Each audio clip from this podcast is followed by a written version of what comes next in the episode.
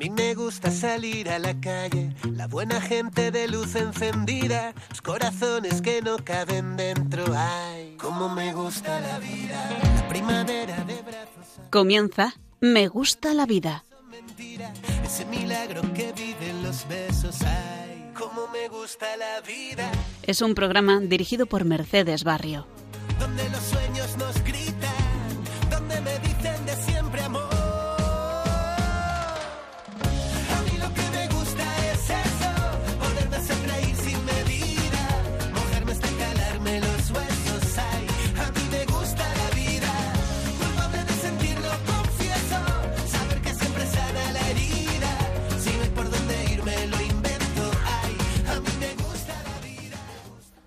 Pues muy buenas tardes a todos los oyentes de Me Gusta la Vida, el programa Pro Vida de referencia en Radio María, en todo lo referente a la promoción, defensa y puesta en valor de la vida humana, desde la fecundación hasta su término natural.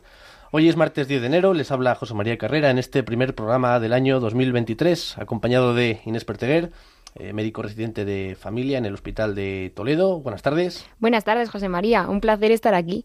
Y como cada programa, con la dirección eh, de la también presente Mercedes Barrio al control de los eh, mandos técnicos. Buenas tardes, José María. Bueno, pues el tema de hoy es eh, cuanto menos interesante y además es toda una batería de argumentos en lo que se refiere a la defensa de- de- a la defensa de la vida del no nacido, perdón, se trata del vínculo materno-fetal o materno-filial en el que profundizaremos más adelante con una de las mayores especialistas al respecto, que es Natalia López Moratalla, es catedrática de Bioquímica y Biología Molecular por la Universidad de Valencia, eh, presidenta de la Asociación Española de Bioética y Ética Médica desde 2007 y fue vicerrectora de la Universidad eh, de Navarra. Tiene diversas publicaciones que comentaremos eh, más adelante y a lo largo de la próxima hora seguiremos nuestro esquema habitual.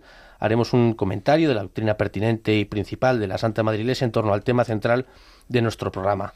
En esta ocasión comentaremos eh, especialmente la, la referida al difunto Papa Emérito Benedicto XVI, fallecido con el término del pasado año, el 31 de diciembre, con 95 años. Entre muchos documentos, viajes, discursos, eh, catequesis, homilías, nos dejó sus icónicos y conocidos valores no negociables presentes en la exhortación apostólica Sacramentum Caritatis, que también eh, hablaremos en su segundo año de pontificado. Y bueno, pues sin, sin más pasamos al, al- tema central, que, que, como hemos dicho se trata de una bofetada a los postulados abortistas, puesto que eh, si existe relación de cualquier tipo entre el feto y la madre, y esta está más probada que, eh, que existe, echaría por tierra el manido conjunto de células o un posible órgano más eh, que tanto se ha comentado. Que yo sepa, no es posible que haya ningún tipo de relación afectiva, sentimental o psicológica con un hígado o con un, o con un intestino, con lo cual eh, eh, nos, centraremos, eh, nos centraremos en ello. Eh, con Inés Perteguer podemos comenzar nuestra sección de, de Magisterio, que es un extracto del, del discurso del Santo Padre Benedicto XVI a un congreso organizado por la Academia Pontificia para la Vida en febrero de 2006 sobre el embrión humano en la fase de, de preimplantación. Y dice así. Como se puede comprender bien, ni la Sagrada Escritura ni la tradición cristiana más antigua pueden contener exposiciones explícitas sobre vuestro tema. Sin embargo, San Lucas, al narrar el encuentro de la Madre de Jesús, que lo había concebido en su seno virginal hacía solo pocos días, con la madre de Juan Bautista, ya al sexto mes de embarazo, testimonia la presencia activa, aunque escondida, de dos niños. Cuando oyó Isabel el saludo de María, saltó de gozo el niño en su seno. San Ambrosio comenta, Isabel percibió la llegada de María, y él, Juan, la llegada del Señor, la mujer la llegada de la mujer, el niño la llegada del niño. Con todo, aunque falten enseñanzas explícitas sobre los primeros días de vida de la criatura concebida, es posible encontrar en la Sagrada Escritura indicaciones valiosas que despiertan sentimientos de admiración y aprecio del hombre recién concebido, especialmente en quienes como vosotros se proponen estudiar el misterio de la generación humana. En efecto, los libros sagrados quieren mostrar el amor de Dios a cada ser humano aún antes de su formación en el seno de la madre. Antes de haberte formado yo en el seno materno, te conocía, y antes que nacieses te tenía consagrado, dice Dios al profeta Jeremías. Y el salmista reconoce con gratitud, Tú has creado mis entrañas, me has tejido en el seno materno. Te doy gracias porque me has escogido portentosamente, porque son admirables tus obras. Conocías hasta el fondo de mi alma. Estas palabras adquieren toda su riqueza de significado cuando se piensa que Dios interviene directamente en la creación del alma de cada nuevo ser humano. Aquí llaman la atención, yo creo, las palabras de Benedicto, eh, bueno, ya conocidas de todos por Lucas y recientemente escuchadas en, en, estas Navidades, y, saltó de alegría en su seno. Eh, yo, creo que es una expresión que sintetiza claramente la, la idea de este, de este programa de hoy, y es eh, esa eh, esa relación materno-filial que la madre, la madre del niño que está en su interior puede percibir y el niño también puede percibir eh, otras cosas. Leíamos desde fases muy tempranas del embarazo. Yo aquí no soy cero, cero especialista en, la materia, lo, son más eh, Inés y Mercedes, pero, pero que el niño puede oír la voz de la madre, puede oír el, corazón. en fin, y lo dice así, saltó de alegría en su seno. No sé si, si, podéis, si podéis aportar al respecto. Bueno, al respecto poco y espero que Natalia López eh, Moratalla después nos, va, nos, nos, ilumine sobre esto, ¿no? Pero sí que a mí me llama la atención eh, cuando el Santo Padre aquí a, los, mm, a las personas que se reunieron en este congreso, ¿no? De la Academia Pontificia para la Vida, eh, qué bonito como dice, como vosotros, dice, personas como vosotros se proponen estudiar el misterio de la generación humana. Es decir, la ciencia nunca nunca ha estado eh, en contra de la verdad. Es decir, la ciencia está al servicio de la verdad.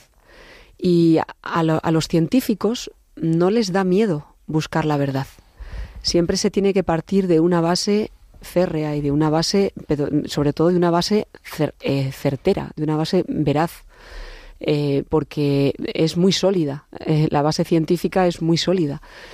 Pero eh, aquí, bueno, pues habría otro tema muy importante, ¿no? Que es el de la, el de la ciencia y la fe, la, ¿no? siempre tanta controversia que ha habido, que si, que si la, la fe anula la ciencia.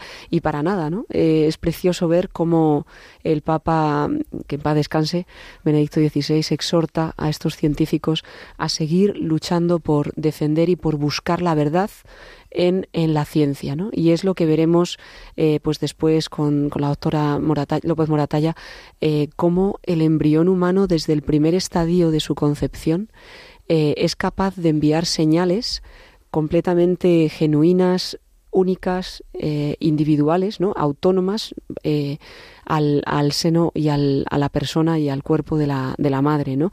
que incluso en esa fase de la, de la, de la gestación mm, puede ni siquiera haberse enterado que está embarazada. ¿no? Entonces eso es, es impresionante. Efectivamente, y como dice aquí en esto que acabamos de leer, yo creo que hay que abarcar este tema con un sentimiento de admiración y aprecio del hombre recién concebido como dice Benedicto, y no perder ese, ese deseo de buscar la verdad, pero con el sentimiento de admiración ante lo que estamos eh, estudiando. Bueno, pues sigue, sigue el, el, Papa Benedicto XVI eh, comentando que el amor de Dios no hace diferencia entre el recién concebido aún en el seno de su madre y el niño o el joven o el hombre maduro o el anciano. No hace diferencia porque en cada uno de ellos ve la huella de su imagen y semejanza.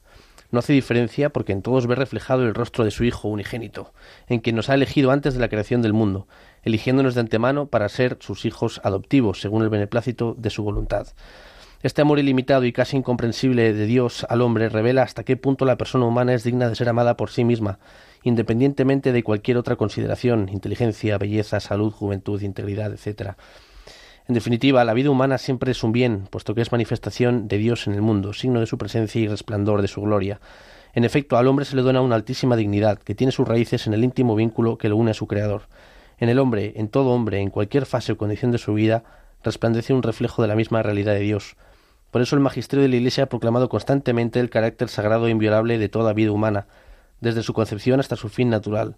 Este juicio moral vale ya al comienzo de la vida de un embrión incluso antes de que se haya implantado en el seno materno, que lo custodiará y nutrirá durante nueve meses hasta el momento del nacimiento.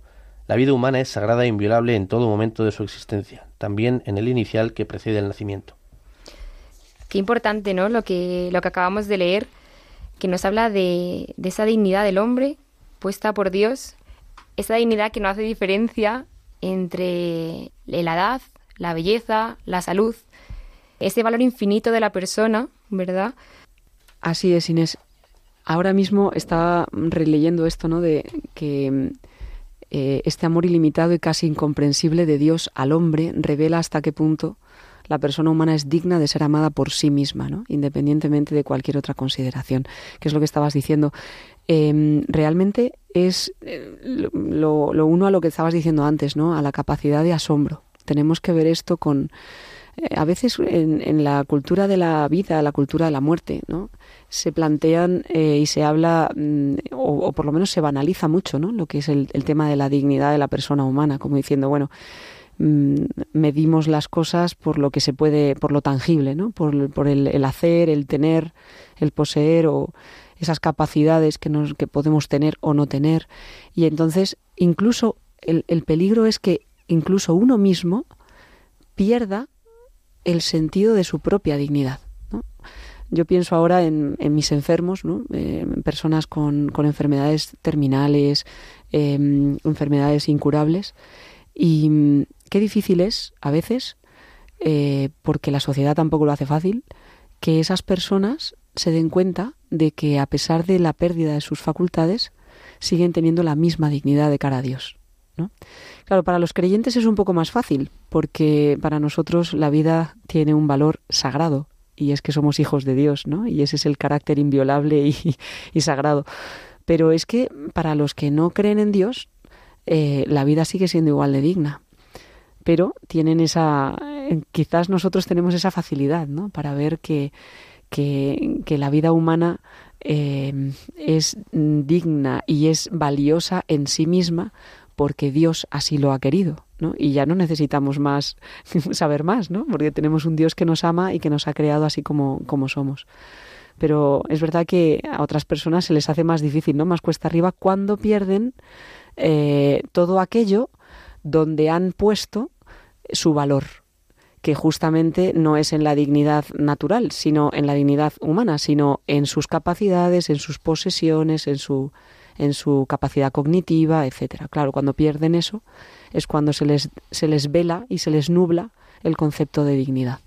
Y aquí tú que dices que lo que hace la fe mm, es facilitar esa comprensión, pero está claro, como habéis dicho ya en infinidad de programas, que no, que no es eh, excluyente, incluso hay, es muy sencillo se ha repetido muchísimo cómo simplemente con los conocimientos científicos actuales es, eh, deja la cuestión del aborto, la cultura de la muerte en una posición eh, muy complicada. Yo se me viene a la, a la cabeza el ejemplo de un profesor em, profesor de medicina, no recuerdo la asignatura, que lo que ponía en ejemplo de en su PowerPoint fotos de un feto de mm, recién concebido, tres semanas, eh, seis meses, nueve meses, eh, nacido, tres años, eh, seis años, y dice feto de tres semanas, de seis meses, de nueve, de diez años, de ochenta y cinco años. O sea, realmente es, es algo que es súper evidente y, la fe lo facilita, pero no es... No es y ni siquiera el concepto de dignidad eh, es un concepto católico, diríamos, es un concepto antropológico y filosófico eh, que, que, está, vamos, que, que es incontestable, es decir, que no es una invención del catolicismo, que la dignidad del ser humano radica en su ser, ¿no? en su esencia, de, en su esencia humana, eh, eso no es una invención nuestra, sino que, que los católicos y la Iglesia católica la defiende, defiende porque, porque así es y porque además le da ese plus, ¿no? Además, no solamente por el hecho de ser humanos, sino porque además somos hijos de Dios. Ese es el, el, el motivo, ¿no? Pero no es para nada un concepto teológico. Y, y, yo por último he visto aquí una, una referencia casi el, al pelo para nuestro programa, que es eh, al final cuando dice, en efecto, al hombre se le duele una altísima dignidad que tiene sus raíces en el íntimo vínculo que lo une a su creador, si esto lo hilamos con tres párrafos anteriores, cuando dice, y saltó de alegría en su seno, es una clara alusión al, a, cómo mm, eh, Dios Padre, creador de, Dios Hijo, eh, en el seno de María, saltó de alegría y luego en, el, en, el, caso de nuestro programa, esa misma relación, ese vínculo que puede ser entre el creador, que son los padres, concretamente la madre, y el, y el niño que bueno los niños no sé si saltarán de alegría en los senos de su madre pero desde luego sí se producen otras otras muestras de ese vínculo de, lo que en cierta manera es el, el que ayuda a la creación de, ese niño que son los padres concretamente la madre. Pues eh, si no si no tenemos más podríamos pasar al final de, del, texto en el que Benedicto continúa, queridos estudiosos, sé bien con cuáles sentimientos de admiración y de profundo respeto por el hombre realizáis vuestro arduo y fructuoso trabajo de investigación precisamente sobre el origen mismo de la vida humana, un misterio cuyo significado de la ciencia será capaz de iluminar cada vez más, aunque es difícil que logre descifrarlo del todo. En efecto, cuando la razón logra superar un límite considerado insalvable, se encuentra con el desafío de otros límites, hasta entonces desconocidos el hombre seguirá siendo siempre un enigma profundo e impenetrable. Ya en el siglo IV, San Cirilo de Jerusalén hacía la siguiente reflexión a los catecúmenos que se preparaban para recibir el bautismo. ¿Quién es el que ha preparado la cavidad del útero para la procreación de los hijos? ¿Quién ha animado en él al feto inanimado? ¿Quién nos ha provisto de nervios y huesos rodeándonos luego de piel y de carne? Y en cuanto el niño ha nacido, hace salir del seno leche en abundancia. ¿De qué modo el niño al crecer se hace adolescente, se convierte en joven, luego en hombre y por último en anciano, sin que nadie logre descubrir el día preciso en el que se realiza el cambio, y concluía Estás viendo, oh hombre, al artífice, estás viendo al sabio creador. Qué, qué interesante, ¿no? Esto que dicen, eh, sin que nadie logre descubrir el día preciso en que se realiza el cambio.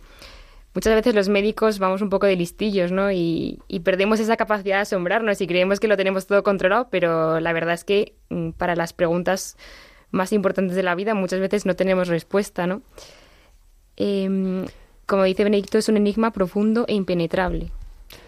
Así es, es, curioso, Inés, que cuando, eh, cuando los médicos, o sea, nos cuesta, nos cuesta mucho no tener respuestas, porque el ser humano, en general, está hecho para encontrar respuestas, para descubrir la verdad. ¿no? Dios nos ha hecho así. Y, y, al médico a veces pues le cuesta encontrar dónde acaba eh, su conocimiento y dónde tiene que meter esa humildad y esa capacidad de asombro, ¿no? Sabiendo que nunca todo lo vamos a poder lo vamos a poder saber ni lo vamos a poder responder. Pero también es precioso lo que dice aquí Benedicto XVI y que a lo que anima ¿no? a los científicos a, a seguir en ese arduo trabajo ¿no? de investigación. Me parece precioso el, eh, lo que decía al principio con respecto a lo de eh, buscadores de la verdad ¿no? en la ciencia. Eh, a veces mm, las personas atacan un poco a la Iglesia cuando dicen, no, ves, es que ahora se ha descubierto otra cosa y luego se descubrirá otra y luego otra. Y entonces eso hace que uno se, se tenga que retractar. Pero si es que no hay que retractarse de nada, lo que hacemos es ir completando el conocimiento. Ahora sabemos más de lo que se sabía antes.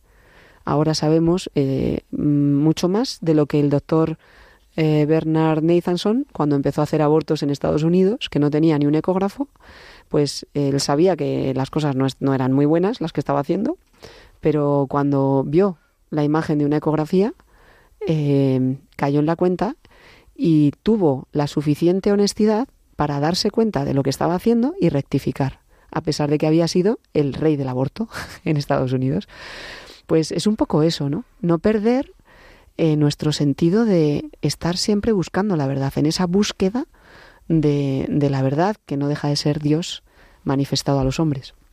Además, eh, a mí me llama la atención, yo que soy más profano en el campo de, de la medicina, no en el religioso claramente, pero eh, a mí sí que me faltan muchas veces respuestas y es esa capacidad de asombro la que, gracias a que me faltan respuestas, yo la sigo teniendo. El hecho de que eh, un niño llore y conforme ese niño empieza a llorar, eh, en el cuerpo de la madre empiece a producir eh, su alimento, es algo que seguramente tiene su respuesta y, la podéis dar la podéis dar ahora mismo, tiene explicaciones hormonales y, y, demás, pero es, llamativo que esté creado de esa forma, ¿no? Como dice aquí San Cirilo de Jerusalén, que te describe todo el, el, el proceso de, de, de, procreación, generación y crecimiento de la persona con asombro en el siglo IV antes de Cristo mencionando que tenía que haber una, una, eh, una respuesta indudable, ¿no? Y él, y él la pone, la pone en duda. Incluso hay algunos estudios que hemos tenido que, que, leer recientemente de, eh, de cómo la, la, mujer, a la hora de, por ejemplo, dejar de fumar eh, o dejar de beber o incluso de pretender tener mayor vínculo con ese, con ese hijo, el hecho de tener una ecografía ya mm, mejora mucho el, el, o potencia mucho el vínculo del que vamos a hablar o saber que está embarazada eh, eh, muestra resultados mucho más favorables en, en para dejar eh, drogas, alcohol o, o, o, tabaco. O sea, es algo que, y eso lo dicen estudios objetivos y sin sesgo, es decir, que se sabe, a nivel científico, se sabe lo que hay Y, a veces es la, la, pérdida de la capacidad de asombro lo que no nos permite ver eh, que es eso lo que, es lo que hay. Efectivamente, qué ganas de que, de que Mónica nos cuente, porque la verdad que es un tema eh, interesantísimo y del que estamos descubriendo cada vez más cosas, pero que no dejamos de, sorprendernos, ¿no? De, la cantidad de, cosas que hay detrás. Pues eh, concluimos con el, con el texto, nuestro último párrafo, Dice, al inicio del tercer milenio siguen siendo válidas estas consideraciones, que más que al fenómeno físico-fisiológico se refieren a su significado antropológico y metafísico. Hemos mejorado enormemente nuestros conocimientos e identificado mejor los límites de nuestra ignorancia, pero al parecer a la inteligencia humana le resulta demasiado arduo darse cuenta de que contemplando la creación encontramos la huella del Creador, en realidad, quien ama la verdad, como vosotros, queridos estudiosos, debería percibir que la investigación sobre temas tan profundos nos permite ver incluso casi tocar la mano de Dios. Más allá de los límites del método experimental, en el confín del reino que algunos llaman metaanálisis, donde ya no basta o no es posible solo la percepción sensorial ni la verificación científica, empieza la aventura de la trascendencia, el compromiso de ir más allá, Qué bonito. Eh, permitidme esto que dice el Papa Benedicto, ¿no? Es que toca, toca en el, en el quid de la cuestión, ¿no?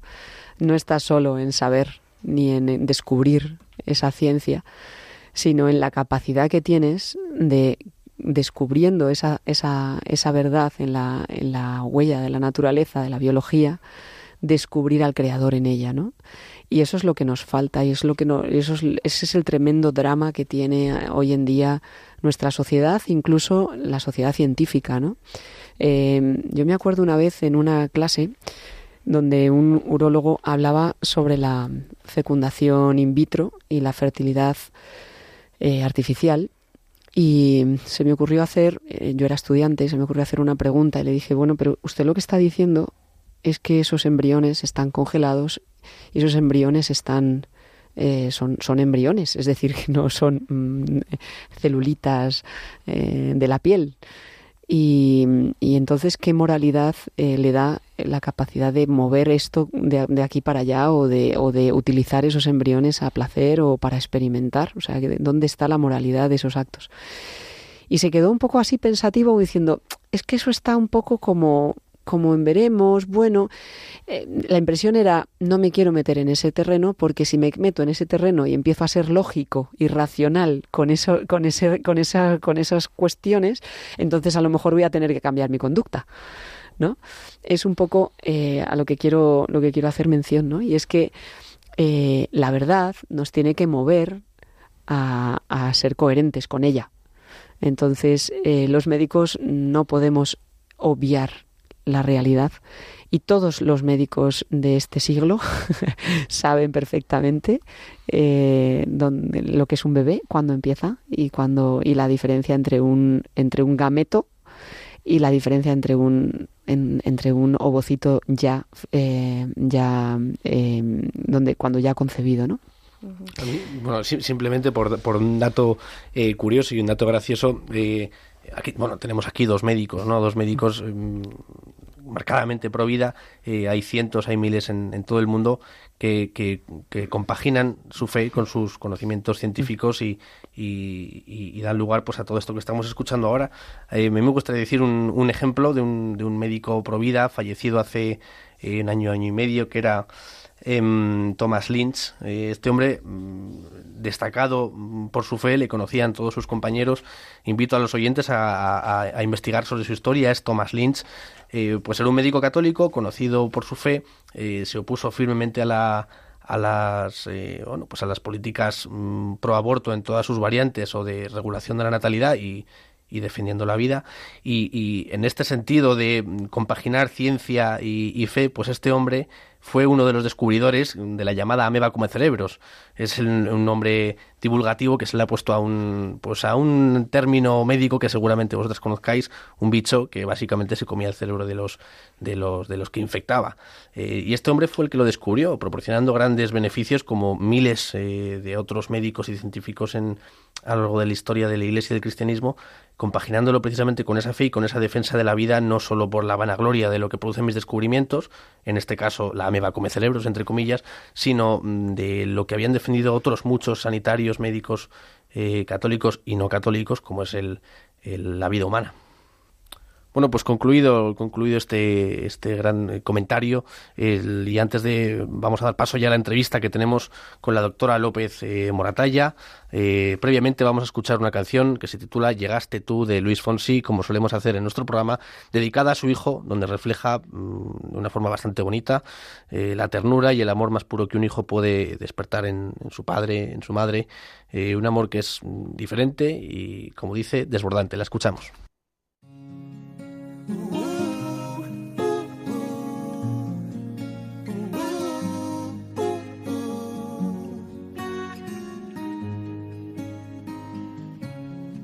Desde que llegaste vida, me susurran los silencios, las flores renacen, apenas sube el sol, se ríen del invierno. Desde que llegaste vida, hemos hecho trampa al tiempo. Mi cuna es tu abrazo, tu suspiro una canción que me arrulla como el viento. Yo soy el hombre más afortunado. Me ha tocado ser el que conoce cada línea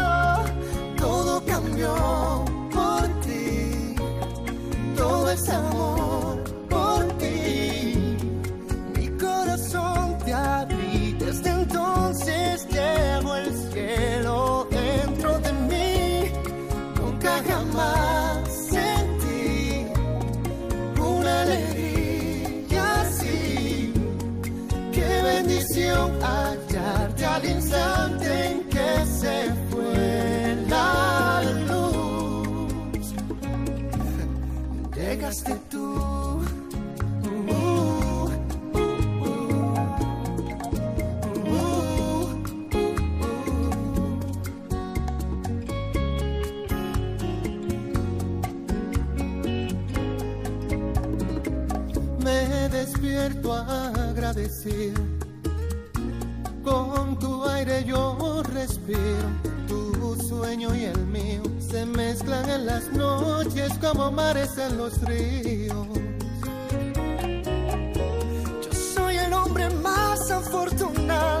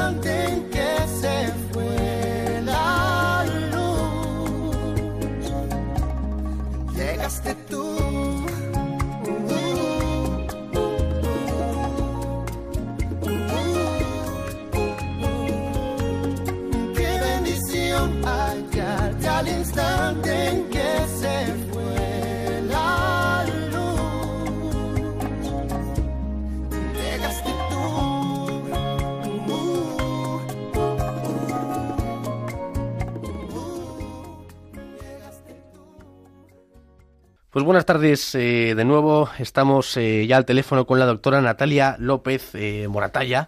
Ella es una de las mayores especialistas del tema que, que estamos tratando, que pretendemos tratar ahora en profundidad. Es catedrática de Bioquímica y Biología Molecular por la Universidad de Valencia. También eh, fue presidenta de la Asociación Española de Bioética y Ética Médica desde 2007, eh, vicerrectora de la Universidad de Navarra, directora del Departamento de Bioquímica y Biología Molecular y es además mm, la segunda catedrática de su especialidad en toda España, si no me equivoco. No es solo especialista en el campo meramente académico, también lo es en el, en el divulgativo. Ha escrito la comunicación materno-filial en el embarazo, los 15 primeros días de una vida humana, neuropsicología de la infancia y la adolescencia, todos ellos de UNSA, y el último, humanos, los vínculos familiares en el corazón del cerebro. Buenas tardes, Natalia, feliz año. Buenas tardes, igualmente, feliz año. Bueno, pues eh, estamos aquí eh, tratando un tema, mm, la verdad, muy interesante.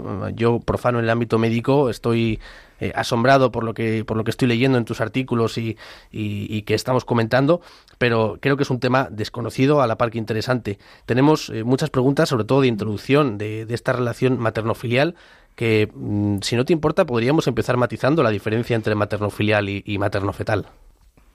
Mm, bueno, la maternofilial es mm, siempre, es el apego entre la madre y el hijo, el apego filial hacia la madre, también lo, hace hacia el padre, y cuando nos referimos a, la esa comunicación fetal significa que nos estamos refiriendo a cómo arranca ese, mm, ese vínculos, esos vínculos esa comunicación impresionante en la naturaleza entre la madre y el hijo y nos referimos a esa etapa y luego ya en general hablamos de, la comunicación filial, ¿no?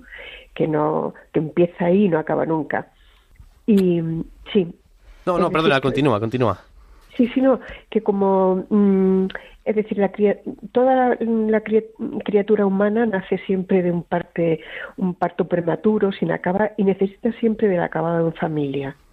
Eh, eso es una de las tareas naturales de la maternidad. Eh, la madre es la primera habitación en el mundo una simbiosis única entre dos personas y mm, ahí en el seno materno se va desarrollando el cuerpo y al mismo tiempo en el seno materno va adquiriendo mm, ese acabado afectivo que es imprescindible para la vida de un ser libre, ¿no?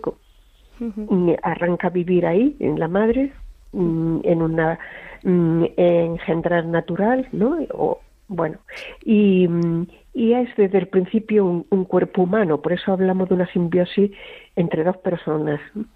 Eh, porque el, el cigoto, la primera fase de al, terminar la fecundación, la primera fase de la vida, el primer día de vida, mm, eh, tiene los ejes trazados, que el punto por donde entra el espermio en el óvulo marca la primera división que se convierte no en dos células, sino en un embrión de dos células, que además son desiguales, y, bueno, ya se va desarrollando ahí y, al mismo tiempo eh, ocurre este, este fenómeno tan impresionante de comunicación madre-hijo.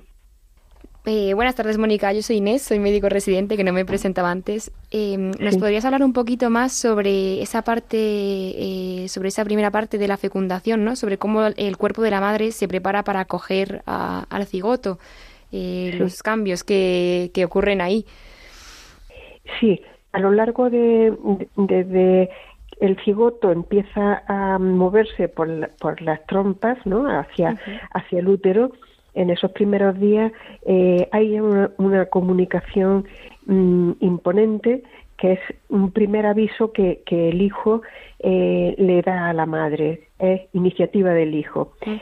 Emite unas interleuquinas, unas moléculas, ¿no? que mm, eh, recibe esa señal por, por la madre, por los receptores maternos, y van así mm, eh, formándose eh, por parte de la madre los factores de crecimiento, supervivencia, ¿no?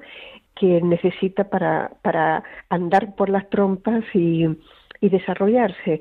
Mm, eh, es decir, que esto lo fabrica la madre, es decir, es una ayuda desde el principio. Tenemos que pensar que mm, eh, en los primeros días, hasta que se implanta, los cinco o seis primeros días, hasta que se implanta en la madre, eh, toda la reserva de alimentos, podemos decir, ¿no? Eh, son el óvulo, que es una célula grande, pero bueno, mm, tiene sus límites, ¿no?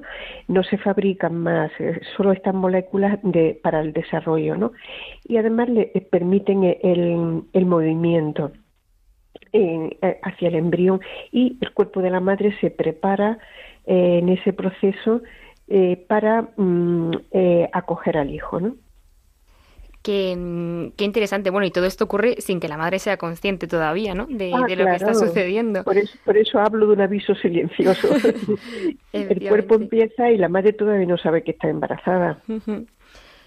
Oye, y, Sí, y Natalia, pero- una, una ay, sí. perdón, eh, continúa, te, te No, no, no, disculpa. no, no, no, no, Vale. pregunta, perdón. Bien, eh, me han hablado en, en varias ocasiones de un fenómeno mm, bastante interesante, mm, a mi juicio, que es la, la cuestión de la de, de la- compartir células entre entre eh, ma- madre e hijo.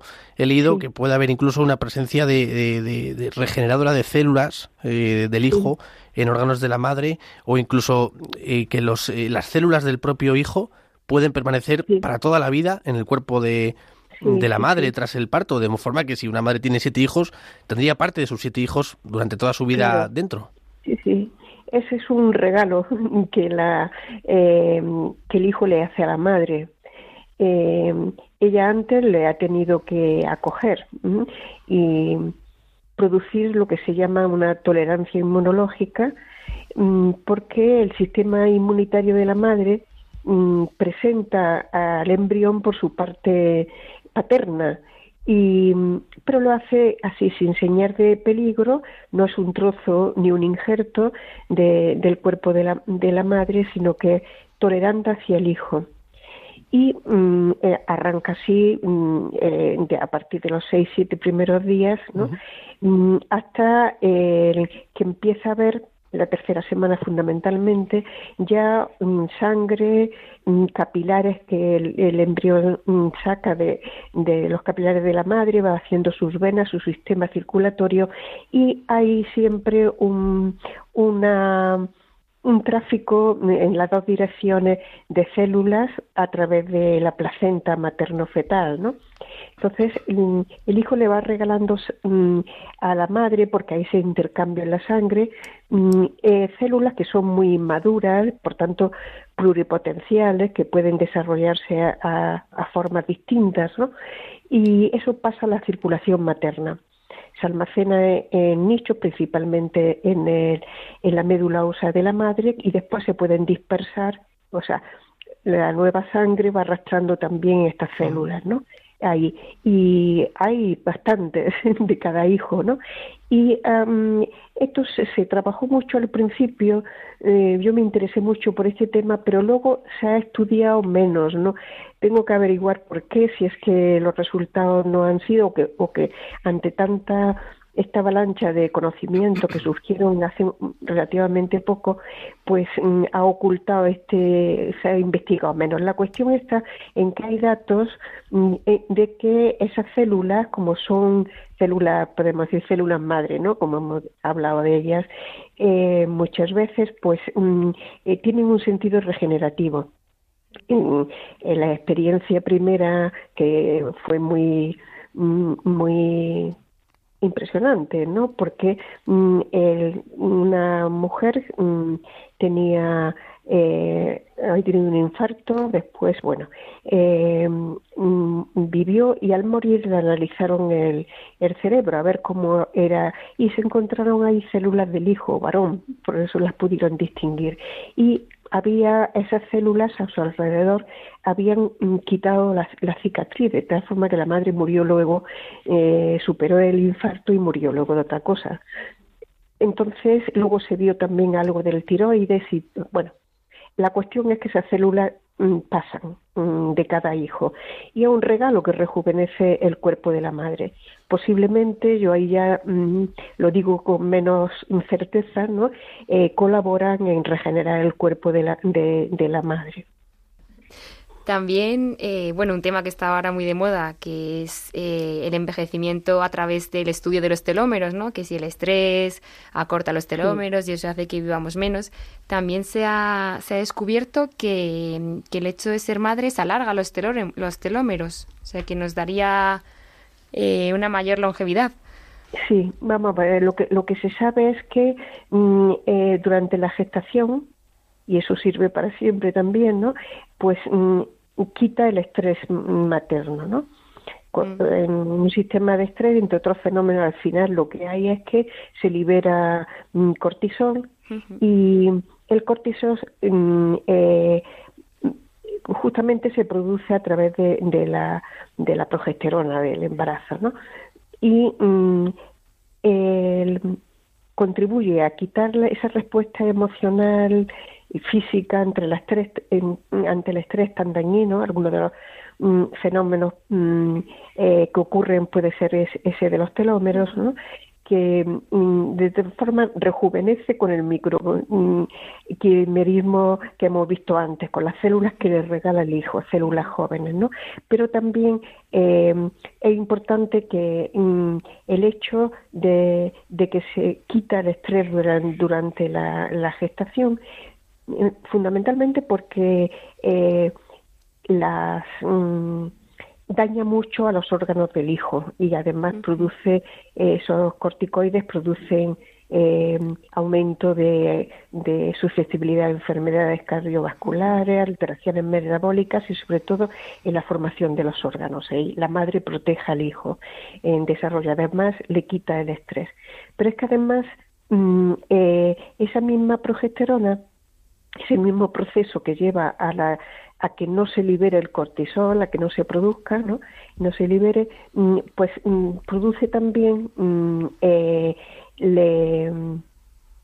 altas dosis de oxitocina, ¿no? Que es la hormona de la confianza, que se almacena y, se liberará en el momento de, del parto del cerebro de, del hijo, de la madre, y eh, por el contacto físico que hay entre ambos durante el parto y también durante la succión de la, de la lactancia, ese contacto cuerpo a cuerpo, ¿no? Y así em, arranca de, ese mismo proceso el vínculo afectivo entre la, entre la madre y el hijo. Y Natalia, mm. un, último aspecto, eh, porque podríamos tratar esto, o al menos parece que el, rumbo que está tomando esta entrevista es, eh, en una primera parte, pues una relación más materno-fetal y luego podríamos continuar hablando sobre el, sobre lo que es una vez el, niño pues ya, ya nacido, ¿no? Pero eh, hay una, una duda que, que me surge cuando hay mm, dos grupos sanguíneos distintos entre, el, entre la madre y el hijo, eso no puede generar eh, ciertos problemas y mm, bueno al principio el, el, subgrupo sanguíneo están muy poco expresados en, en las células de la sangre del hijo. Es eso se desarrolla después. Entonces no hay esas células no podemos decir no tienen em, eh, grupos sanguíneos distintos en cualquier caso porque son células muy jóvenes, mm, incluso pluripotenciales, que pueden ir a distintas sistemas. Ahí no se ha desarrollado, no son los hematíes ¿no? que, que van a, a son, podemos decir, a ver, mm, células de la sangre muy, muy, muy inmaduras.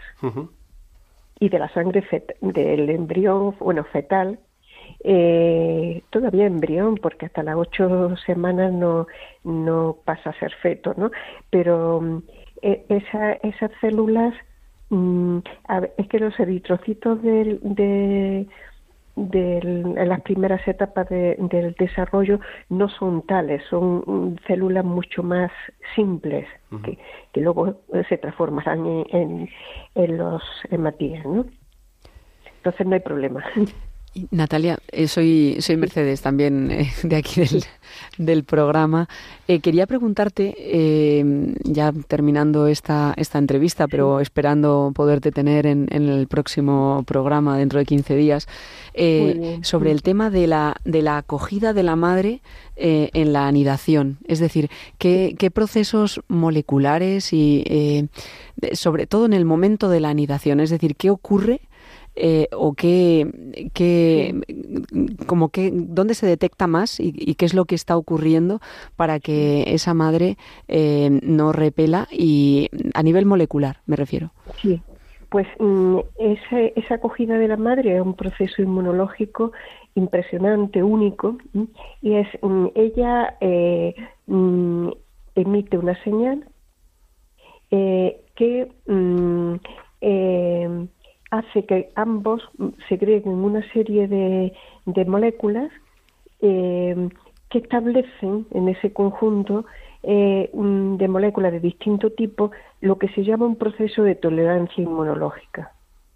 Mm, y mm, de tal forma que con todos esos factores mm, eh, hormonales y, y interleuquinas y distintos tipos de moléculas, ¿no? El sistema de la madre eh, va a reconocer al hijo tolerándole.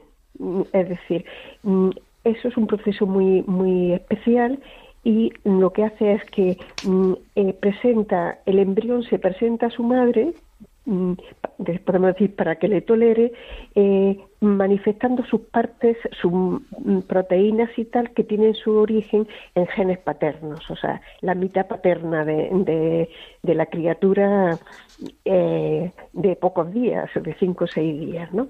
Entonces, eh, cuando va a nidar, eh, hay esa presentación, la madre le reconoce de una forma única que es mm, ajeno a ella, porque justamente le está mm, poniendo de manifiesto la parte paterna, ¿no?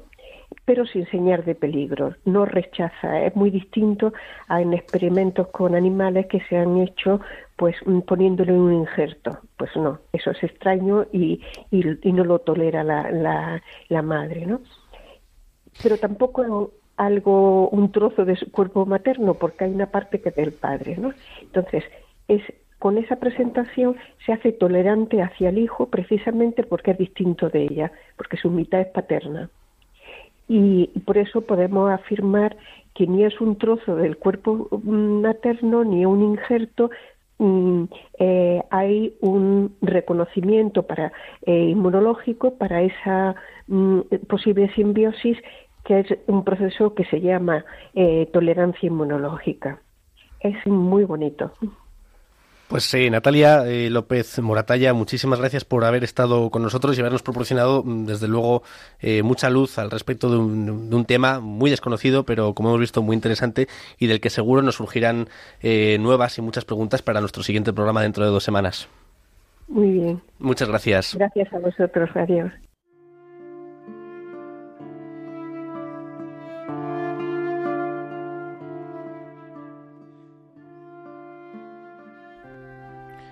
Pues finalizamos este nuevo programa donde nos hemos adentrado en el maravilloso e interesante mundo de la comunicación materno-filial, materno-fetal y que seguiremos Dios mediante nuestro próximo programa dentro de 15 días. Eh, como siempre, hacemos un silencio durante unos instantes eh, en cada uno de nosotros para prepararnos y rezar unos minutos poniéndonos en la presencia de Dios.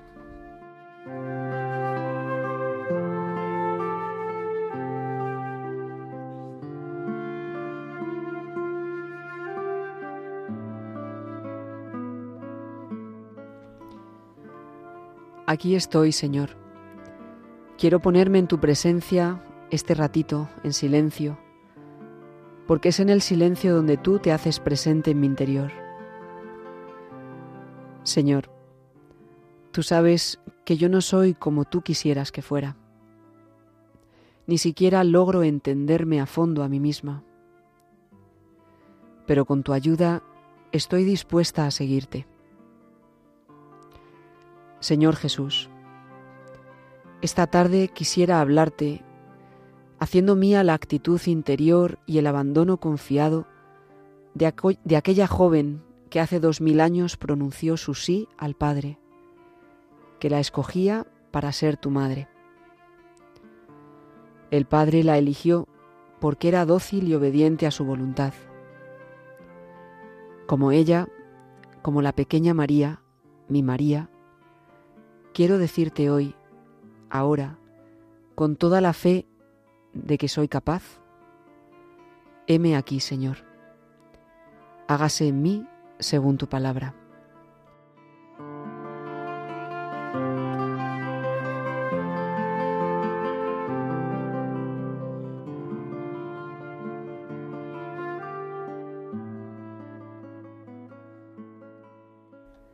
Jesús, no quiero tener miedo de soñar en grandes proyectos de bien, porque tú estás conmigo, porque no camino sola.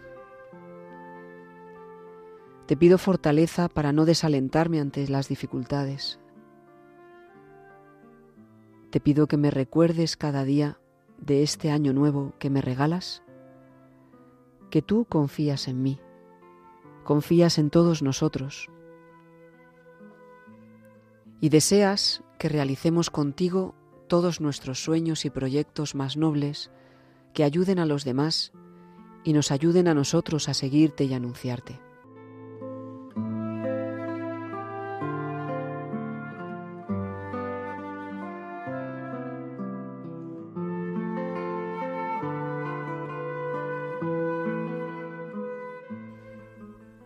Santa María, concédenos que aprendamos de ti a pronunciar nuestro sí, porque solo tú sabes de verdad lo que significa responder con generosidad a lo que pide el Señor. Santa María, Madre mía, tú que conoces nuestras aspiraciones más nobles y profundas, y sobre todo nuestro gran, anhelo de amor, nuestra necesidad de amar y ser amados.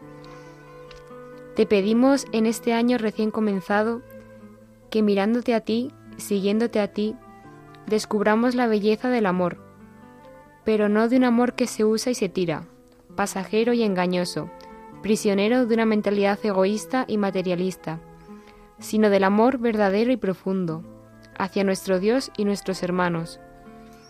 Enséñanos a amar con un corazón universal, católico, como el tuyo, y que todo lo que hagamos este nuevo año sea para la gloria de nuestro Señor y el bien de todos. Amén.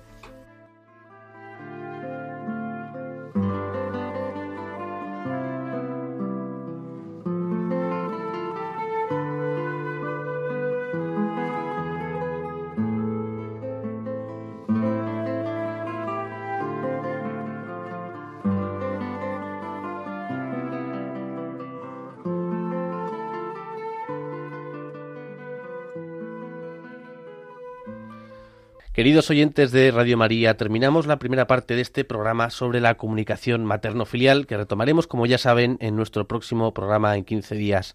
Agradecemos a la doctora Natalia López Moratalla habernos acompañado hoy y ayudarnos a comprender mejor esta maravillosa conexión que existe entre la madre y el hijo desde el primer momento de la concepción, demostrada y avalada por la ciencia.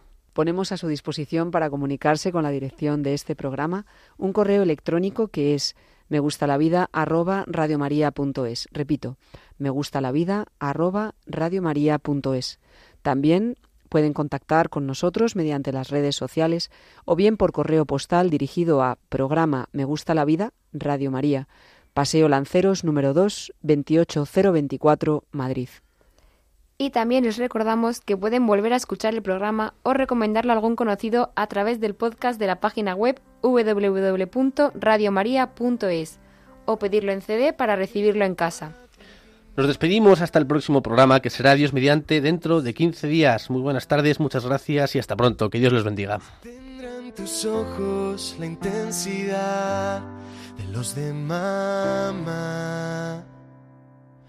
Yo tengo una sensación que no puedo explicar. Se queda pequeño llamarlo felicidad. Te esperaré con la puerta abierta para que tú puedas pasar y sentirte de esta fiesta. Y al fin llegarás rompiendo el silencio. Cruzando a la vida traerás un sol diferente a este invierno. Llena mi corazón de esto que es más que